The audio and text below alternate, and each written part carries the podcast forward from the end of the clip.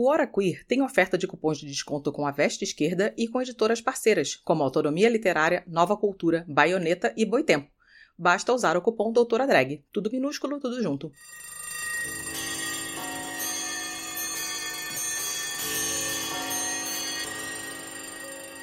Oi, gente! Tudo bem? Olha, quando eu comecei esse canal, eu não era vegana. Eu estava apenas na... Marxismo, do proletariado. que era o marxismo. Eu estava em um lento processo de transição que eu fui completar exatamente há quase um ano. E hoje eu gostaria de falar sobre militantes radicais, veganismo e materialismo histórico dialético. É interessante a gente pensar as conexões entre veganismo, anticapitalismo e ver como o veganismo sem luta de classes é mais dieta ou estilo de vida. Destrua o patrimônio público e privado. Ataque templos. Incendeie carros. Ele é mó covardia, dizendo que é opinião quando é homofobia. E tente levar o caos. O Brasil tá no fundo do poço.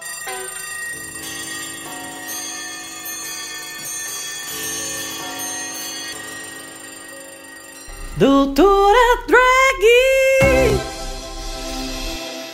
Pra gente não perder o costume, não se esqueça de se inscrever no nosso canal, curtir este vídeo, compartilhar com seus e suas camaradas. Me sigam em todas as redes que é Dimitra Vulcana. Ouça nosso podcast chamado Hora Queer e apoie o nosso projeto em apoia.se barra Hora Queer. Se vocês não sabem, é com esse dinheiro que a gente paga tudo para esse podcast e o canal e o grupo de estudo e tudo isso existir, ok? Recado dado, agora bora continuar o vídeo. Eu preparei uma animação especialíssima para vocês. É um trecho de uma carta da Rosa Luxemburgo quando ela estava presa, relatando o que ela via lá da sua cela. Rosa ela começa a falar, né, a carta, falando dos búfalos que estavam entrando na prisão e, e com carregamentos pesados, né, e, as, e eles não estavam conseguindo é, é, entrar. E aí tem um trecho super emocionante que ela vai relatar.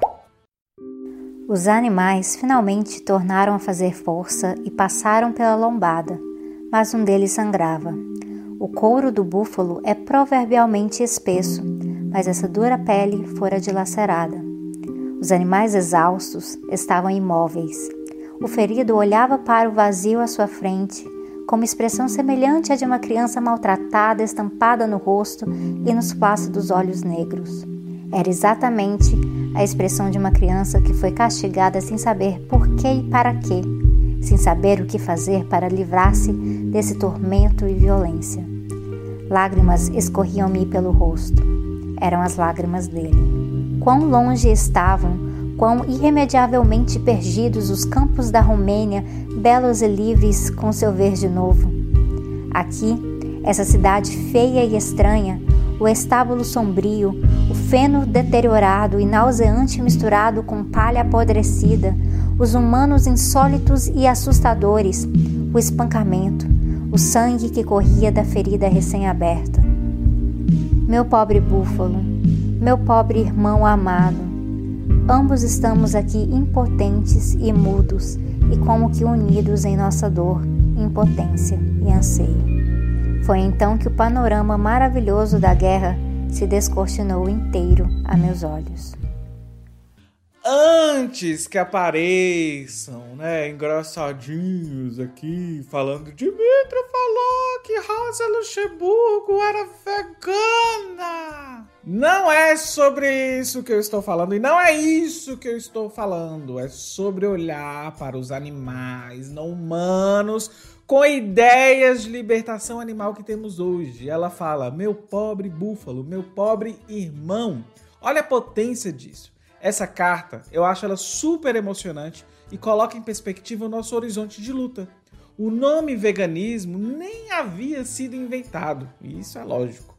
Mas podemos pensar que as bases para a libertação animal não foram lançadas no mesmo dia que a sociedade vegana propôs lá nos anos 40. Fica até mecânico pensar que não existe uma, na história um pensamentozinho sequer sobre libertação animal. Outro ponto que é importante mostrar para vocês é que o veganismo que eu defendo, né, e várias pessoas, é o veganismo popular. Esse veganismo pautado no consumo como forma de emancipação dos animais é mais estilo de vida e dieta do que um horizonte de luta que visa a soberania alimentar dos povos, respeita as diferenças culturais, povos originários, religiões de matriz africana e também certamente não são anti-vacina. Mas esse debate não é o que farei hoje, mas é importante apontar isso para vocês. So...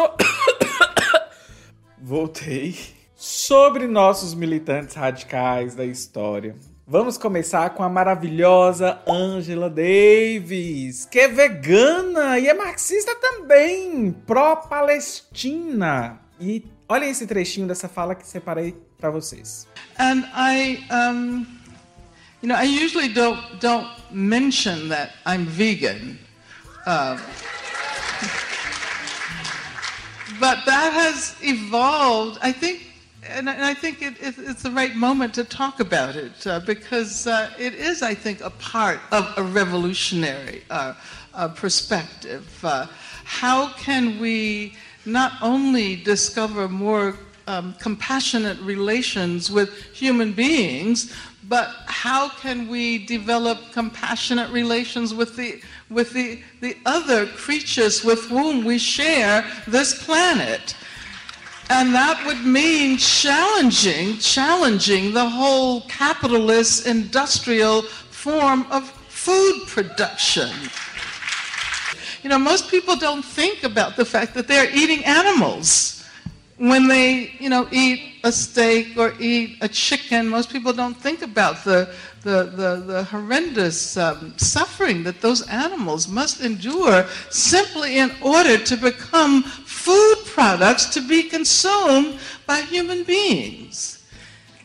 And I think that um, the lack of um, critical engagement uh, with the food that we eat demonstrates the extent to which the commodity form has become uh, the, the, the, the primary way in which we perceive the world.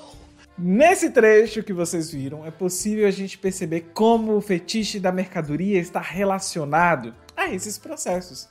Eu comento isso, inclusive, em um vídeo sobre fetiche da mercadoria aqui no canal, e eu nem era vegana. Pense aqui comigo: a troca de mercadorias organiza a nossa sociedade atual. Ou seja, ao consumir algo, né, não há como a gente levar em consideração os processos que estão por traz na produção daquela mercadoria. Quando uma pessoa opta em adquirir uma mercadoria, ela quer satisfazer sua necessidade. Ponto final. Agora, todas as relações sociais existentes na produção das mercadorias precisam ser ocultadas no capitalismo. Um exemplo claro: as pessoas não comem vacas, elas comem contrafilé. Elas comem um produto que está numa embalagem bonita. E tem também a ocultação do que acontece com o trabalhador na indústria. Ninguém está preocupado se ele está com depressão, se os indicadores de suicídio são maiores devido às condições desumanas. Olha a ironia em que são submetidos animais humanos que abatem animais não humanos. Outro ponto que é importante ressaltar sobre o fetiche da mercadoria é o fato da gente estar numa pandemia que é a tragédia anunciada há décadas. Neste livro, de novo. Neste livro.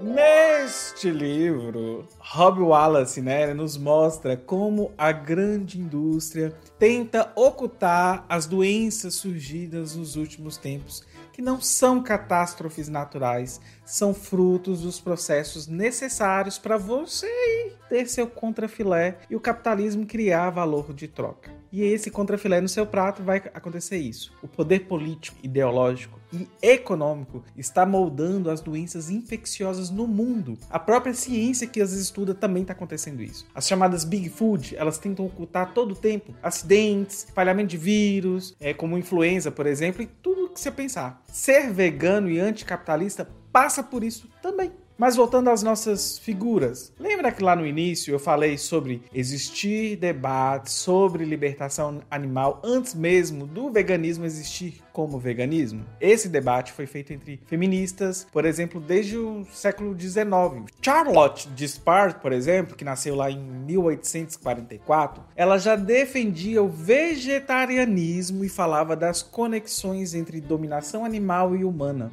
Ela também foi socialista do Partido Comunista Britânico. Tem um texto bom sobre isso que eu vou deixar aqui para vocês, que fala que o vegetarianismo não era visto por ela como um tipo de dieta ou um estilo de vida como os liberais veem hoje, mas estava no hall, olha, no hall de discussões sobre análise de mudança estrutural da sociedade. E ela também não tinha o hábito de usar nada de origem animal, ao que tudo indica, ao que consta, mas não é uma informação com 100% de certeza. Mas veja só, Antes mesmo de existir o termo veganismo, já havia debates. Isso tinha que ser óbvio para algumas pessoas. Isso para os liberais mais ainda. Outros nomes que vocês precisam conhecer é do Jean-Jacques Élisée Reclus, um militante anarquista francês. Ele foi membro do, da Comuna de Paris e da Primeira Internacional dos Trabalhadores. E o internacionalismo dele, ele era voltado aos nossos irmãos não humanos, né? Parafraseando aqui a Rosa Luxemburgo. E é, não sou eu, foi a Rosa. Tem até trechos de relato dele, né, no texto sobre a visita que ele fez na América do Sul e como ele percebeu uma conexão maravilhosa entre povos originários e animais não humanos. Eu achei interessante de como é,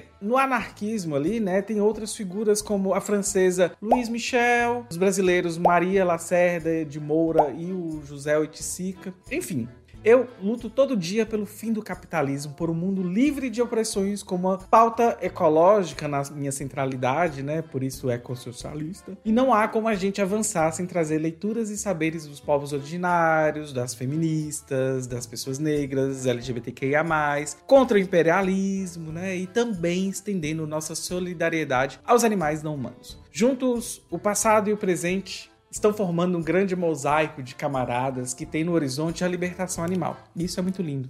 Se quiserem se informar mais sobre veganismo, tem um vídeo do Chavoso da USP que está muito bacana e ele fala também sobre ecossocialismo. Tem também Nadia Nadla, Bruno Canella, Roju Soares, tem também o Vegano Vitor, que tem um canal sobre veganismo e ele foi radicalizando ao longo dos anos, isso é maravilhoso. Temos também o Carlos Coelho, do canal Vegetal Vermelho, e ele faz boas conexões entre veganismo, materialismo histórico dialético. Tem a nossa maravilhosa deusa, rainha. Brincadeira, a gente, a gente é iconoclasta, né? Mas tem a Sabrina Fernandes, é, que tem vídeos no canal sobre a temática de veganismo de ecossocialismo também, que vale a pena para vocês entenderem o rolê. Tem a Rita Hunt, tem o Thiago Ávila, tem a Laura Sabino, que é só vegetariana, mas olha só, né? Tem um caminho aí. Temos também vários veganos divulgadores sobre o assunto. Eu deixarei aqui na descrição do canal abaixo para vocês é, que estão no Twitter, no Instagram também. Espero que tenham gostado e antes de dar o tchau, aproveitem e entrem para o nosso grupo de estudos, organizado lá no Telegram, no Discord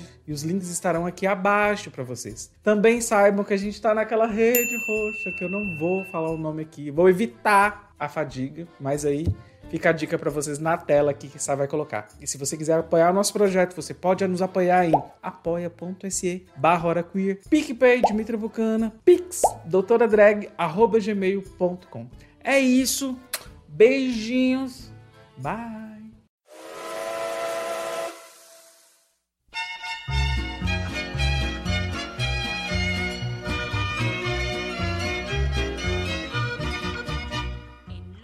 Sabia que você pode apoiar a diversidade na podosfera? Se você conhece pessoas que participam de podcasts e são negras, LGBTs ou mulheres, use as hashtags Podosfera Preta, LGBT Podcasters e Mulheres Podcasters para divulgar os episódios do seu podcast preferido.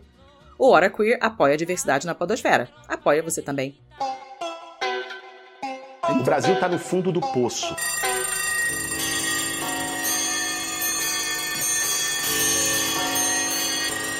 O programa acabou, mas não sai daí. Você pode agora compartilhar o nosso programa. Olha só que legal. Marque a HoraQueer, tanto no Instagram quanto no Twitter.